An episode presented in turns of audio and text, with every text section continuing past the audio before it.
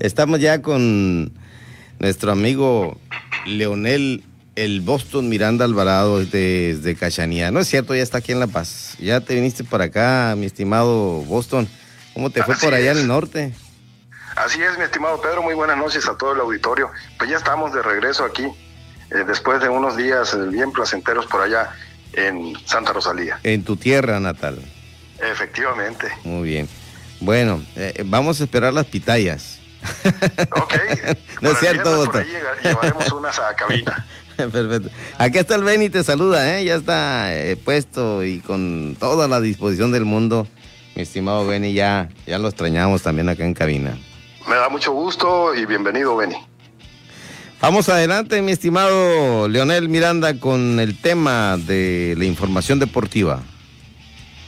Así es, eh, pues aquí les saludamos en este enlace deportivo desde nuestra casa, que es la casa de todos ustedes. En el fútbol europeo, allá en España, en Madrid, el partido entre el Atlético de Madrid y el Atlético Bilbao fue suspendido el sábado anterior debido al temporal de nieve que azotó en recientes días a la ciudad española, el peor en los últimos 50 años, dicen, y que ha sembrado caos en España ante la imposibilidad de disponer del campo del Estadio Wanda Metropolitano en óptimas condiciones, la Liga Española, tras contactar con ambos clubes, solicitó al Comité de Competición Profesional la suspensión del encuentro correspondiente a la fecha 18.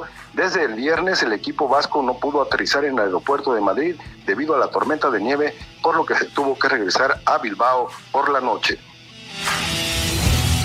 Y precisamente allá en la Liga Española, en la clasificación, el Barcelona continúa su escalada.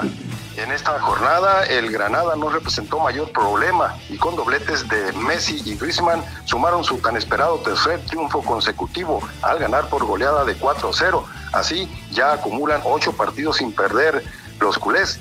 La mejoría nos da confianza, queda mucho por delante, es una temporada complicada por muchas circunstancias y vamos a luchar hasta el último partido para cortar distancias, dijo Ronald Koeman, director técnico del Barcelona.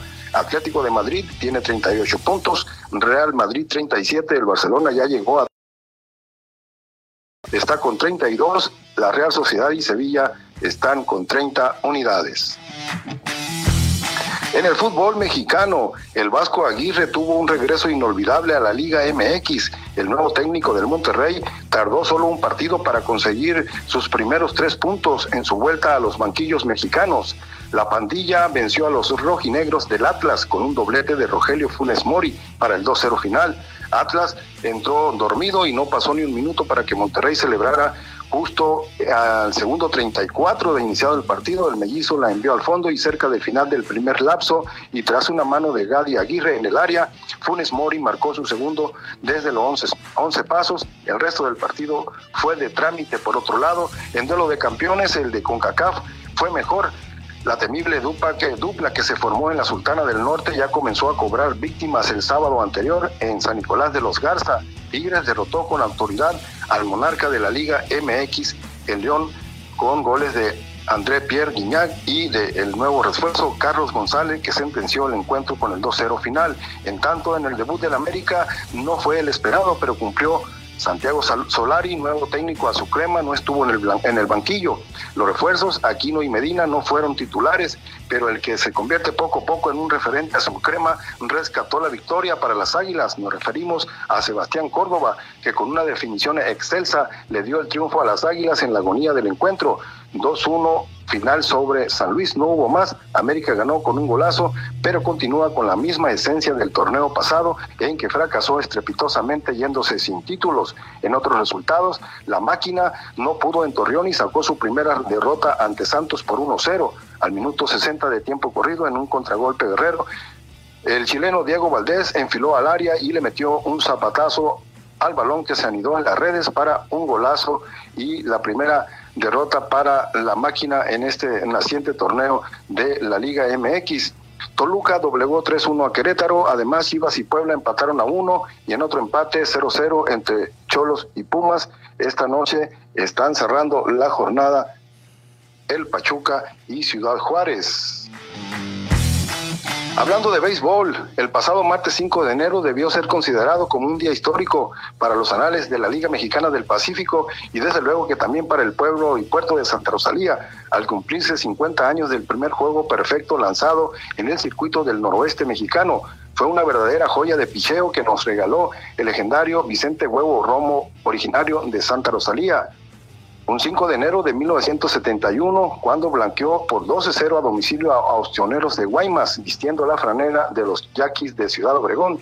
Entre los récords de Vicente Romo en la Liga Mexicana del Pacífico, está el de ser el líder de por vida en triunfos con 182, de efectividad con 2.38 y además tiene liderato de ponches con 2038 en las 24 campañas que lanzó en este circuito el rey del, rey de los deportes, por lo que se puede decir que Romo es el dueño de la triple corona de picheo en el béisbol de invierno. Además, en Romo es considerado, considerado algo así como el Cy Young mexicano, ya que por su notable trayectoria en cada temporada de la Liga Mexicana del Pacífico se entrega al mejor pitcher el trofeo Vicente Romo que se hace con el, como, como se hace con el Cy Young allá en las grandes ligas. A Vicente Romo le tocó lanzar en la primera serie del Caribe de 1971, reforzando junto con Pepe Peña y Paquín Estrada a los Naranjeros de Hermosillo. Asimismo, asistió a ocho ediciones del Clásico Caribeño, donde también ya tiene un lugar en el Salón de la Fama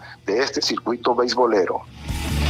Ya para finalizar, eh, estimado Pedro, en información estatal y local, en el ámbito deportivo de nuestra entidad, poco podemos decir de la realización de actividades por parte tanto del INSUDE, del Instituto Municipal del Deporte en La Paz y las diferentes ligas organizadas de los diversos deportes que se practican en nuestras poblaciones, pero se continúa laborando en las diferentes oficinas, en lo administrativo, al igual que en la conservación, rehabilitación, limpieza e implementación de áreas verdes en algunos escenarios deportivos.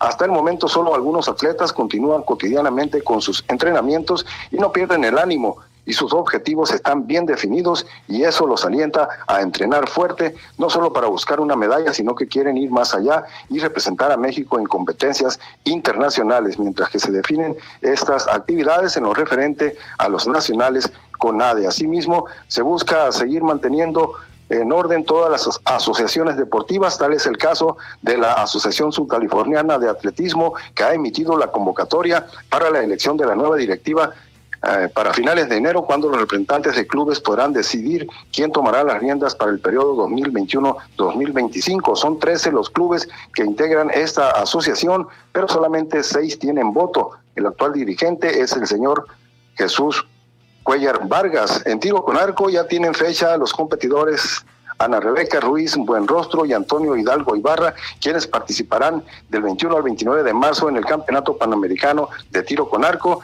allá en Monterrey, Nuevo León. Además, el comundeño Antonio Hidalgo asistirá a la Copa Mundial en Guatemala para el mes de abril. Así las cosas con la información deportiva en este inicio de año, que por cierto también eh, por aquí tenemos que el día de ayer dos futbolistas de Baja California Sur debutaron, eh, bueno, este fin de semana en la Liga MX de la Primera División, Jesús Piñuelas de Los Cabos con San Luis y Daniel Amador de Comondú con Mazatlán. Bueno, es todo entonces, mi estimado.